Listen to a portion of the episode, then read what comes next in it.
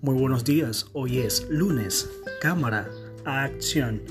Mi nombre es Jorge Chiatti y agradezco que me permitas entrar a tus oídos a través de este audio. Hoy deseo compartir un texto titulado La vida no es una lista de supermercado.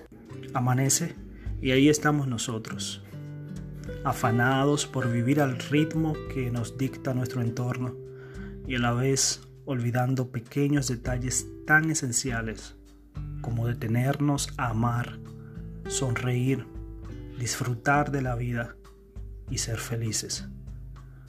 Algunos terminan una carrera universitaria y sienten plenitud. Otros, en cambio, encuentran un trabajo y eso les causa felicidad.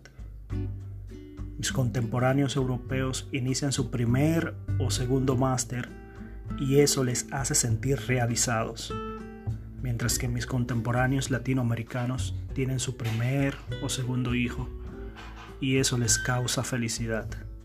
A sus 20 años, algunos están iniciando su tercera relación amorosa, mientras que otros completan su tercer cuatrimestre de estudios.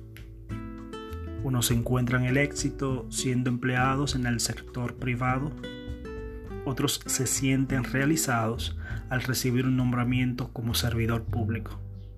A sus 25 años, algunos van camino al altar a unirse en matrimonio y ese es su gran proyecto de vida. En cambio, otros concentran toda su energía en emprender un negocio y encuentran la razón de existir. A sus 30 años, unos pagan una fortuna por programas académicos y encuentran realización plena mientras otros ganan una fortuna aplicando sus conocimientos técnicos en las labores diarias y encuentran satisfacción en lo que hacen. No hay necesidad de compararse, desesperarse o querer poner nuestras vidas a la par de nuestros semejantes. En realidad, debemos entender que la vida no es una lista de supermercado, donde debes comprar productos a determinada edad para simplemente satisfacer las necesidades que la sociedad ha impuesto y aunque quieras agitarla como un reloj de arena, al final cada granito caerá en su justo momento.